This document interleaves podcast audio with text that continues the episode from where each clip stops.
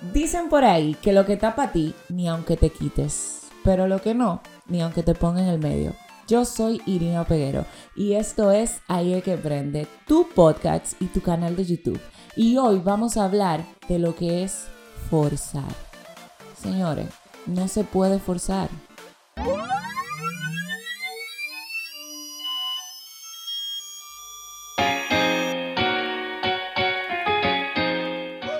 Y ahora les pregunto a ustedes, ¿qué significa forzar para ti? Escríbemelo en los comentarios porque esto puede significar cosas diferentes para la gente. Pero para Irina Peguero, forzar significa insistir en algo que evidentemente no tiene que pasar. O sea, hacer que algo que no tiene que pasar pase. Hostigar a que algo que tú quieres que suceda, sucede. Y entonces, tú me vas a preguntar a mí, pero ¿por qué Irina está hablando de forzar? ¿Por qué cosas forzamos? Señores, nosotros forzamos por pila de cosas.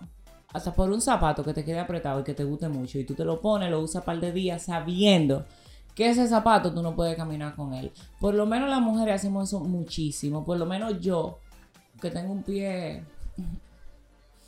un poquito extraño y grande. Folso pila con los zapatos, pero no solamente pasa con los zapatos, pasa con las amistades, pasa con los trabajos, pasa con las situaciones, pasa con los viajes que tú sabes que tú no puedes dar y forzas, forzas, forzas y forzas y se dan. Pasa con eh, los proyectos que tú crees que quieres hacer y que tú sabes que no están funcionando, pero tú sigues forzando. Pasa con el pana que tiene novia, que tú sabes que te está cogiendo de relajo, pero tú sigues forzando. Pasa con los estudios, que tú sabes que no te gusta esa carrera, pero tú sigues forzando para darle un gusto a alguien, a tu mamá, a tu familia, a algo. Entonces, en verdad, nosotros forzamos pilas y no deberíamos. Y cuando yo digo pilas, para los que me están escuchando fuera de República Dominicana, pilas es como que mucho, forzamos mucho. Y eso no está bien. Eso no está bien porque, como dice el dicho, si lo forzas no es tu talla. No es tu talla. ¿Y qué pasa cuando tú forzas algo sabiendo que no te está saliendo bien o que no es para ti o que no es lo que se tiene que dar? Bueno, comienzan a salir las cosas mal. Yo te voy a poner un ejemplo.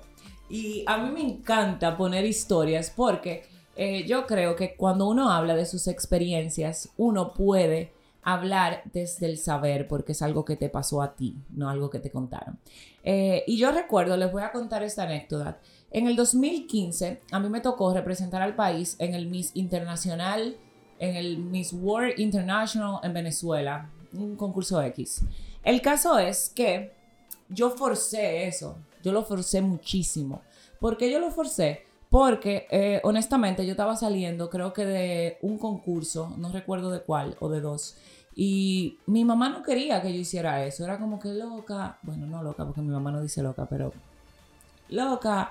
Mm, concéntrate en tus estudios, haz tal cosa, lo otro, ya, hiciste Miss Republic, hiciste el otro, hiciste lo otro, suelte eso en banda. Eh, y no lo suelté en banda. Yo dije, no, en verdad sí, yo quiero ir para Venezuela, quiero conocer el país, bla, bla, bla. Cuando fui a pedir la visa de Venezuela, me negaron la visa. Gracias. Fui con Chris Puesan, me tiré mi foto bellísima, todo bien. Voy toda yo a pedir mi visa, no hay visa para ti, mi amor. El país no estaba dando visa, no sé por qué me la negaron, quizá, no sé. Me negaron la visa, forcé, forcé y forcé hasta que alguien me consiguió una entrevista con un cónsul, no sé qué, no sé cuánto, me dieron la visa de Venezuela ese mismo día. Gracias al diputado de Higüey, Hanlet Melo. Tengo que darle su cariñito porque él es lo máximo. Entonces, me dieron la visa ya. Yo estaba feliz. Yo me voy para Venezuela. Yo tengo todo resuelto. Resulta que no había ticket. No estaban saliendo los aviones de República Dominicana. Venezuela estaba en crisis, había problemas, la gente no estaba viajando. ¿Qué tú quieres hacer en Venezuela? Forcé, amigos. Forcé mucho. Forcé tanto que Recuerdo que una amiga de un amigo, de un amigo, de un amigo tenía un tío, que un sobrino, que un abuelo, que no sé qué, que se iba a su familia desde Punta Cana en un avión privado con su familia y iban a eh, Barquisimeto, algo así, no recuerdo bien. Eh, me dieron la bola. Forcé, señores, me dieron la bola y fue cool. Y la única condición era que cuando yo me regresara, tenía que regresarme en la misma fecha que se regresaba una avioneta X, porque en esa fecha era que te podían venir y me iban a traer. Y forcé y me fui. Y todo esto se le dijo a la organización del Miss Venezuela. Mire, esta candidata va, va en un vuelo privado, tiene que devolverse en ese mismo vuelo, etcétera, etcétera. ¿Qué pasa? Que como era un vuelo privado, el aeropuerto estaba en un lugar que no era el de Caracas. Era, wow, ¿cómo se llamaba ese lugar? Eh, me voy a acordar ahora. El caso es, Valencia me parece que era que se llamaba. El caso es que, nada, todo bien, pasó el concurso, me fui, me pude ir en el avión, llegué bien. Eh, recuerdo que tuve que esperar como siete días para poderme ir a la ciudad donde era el concurso, porque yo andaba con una chica que tenía que hacer unas fotos, era una cosa loquísima, entonces era como que ella era que me podía llevar, o sea, una locura. Y tuve que esperar. Cuando me fui al concurso, todo bien, llegamos. Eh, no voy a hablar ahora de la experiencia de ese concurso. Si quieren saber de la experiencia de ese concurso, podemos hacer un video exclusivo para YouTube contándosela. Déjenlo en los comentarios. Eh, y nada, se acabó el concurso y ya me tocaba irme a mi país. Se supone que yo me quedaba en ese aeropuerto que era lejísimos de Caracas, como 4 o 5 horas de Caracas. Y a la, a la señorita que se encargaba de que todas las candidatas llegaran a sus países sanas y salvas, inclusive yo acordándole varias veces durante el trayecto. Mira, recuerda que yo me quedo antes, recuerda, porque yo no sé dónde yo estoy, yo no sé dónde, o sea, no sé de ese país. A la tipa se le olvidó pararse cinco horas después, cuando llegamos a Caracas. Ella se desmontó, me dijo, mira, estamos en Caracas, se me pasó, déjate en Valencia.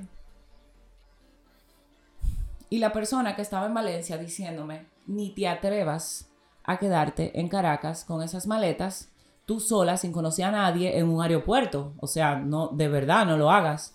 El caso es que para acortarle la historia, ella se bajó con todas las misas, se quedó en el aeropuerto, yo me quedé en el bus llorando sola, que no me iba a bajar, y el chofer y el que ayudaba el chofer se voltearon y me dijeron, oh, tú no eres venezolana. No, yo soy dominicana, me dejaron aquí, no me puedo bajar, me están dando instrucciones de que no me baje, mi aeropuerto está en tal lugar. Y ellos, como buenos venezolanos y como buena gente, me dijeron, no te preocupes, ven, te vamos a llevar. Y yo me pasé ese trayecto llorando para atrás. Dije, mierda, yo me estoy yendo para este sitio, me dejaron así. Ellos me pusieron hasta manejar el bus, dije, para que yo me calmara. Y llego a toda esta historia y digo, no se puede forzar. Porque conversando el otro día con una persona, yo estaba diciendo como que, wow, yo soy una tipa que de verdad, yo soy una joseadora. Yo cuando quiero algo lo logro. Mira, ¿te acuerdas cuando me fui para Venezuela que no había ticket, que no había vuelo, que no me dieron visa, que esto, que lo otro? Y me miró fijamente y me dijo, por eso te pasó todo lo que te pasó. Porque no se forza.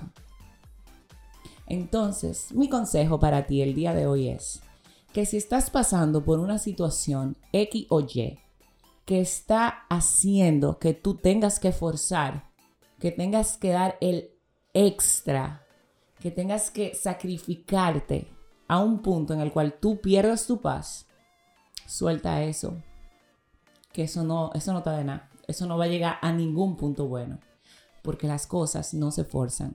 Y esto es todo por hoy. Recuerda que puedes seguirnos en YouTube, Spotify, Apple Music y todas las plataformas digitales y que puedes dejar tu comentario aquí de qué cosas quisieras hablar o cuáles son esas cosas con las que tú estás constantemente forzando.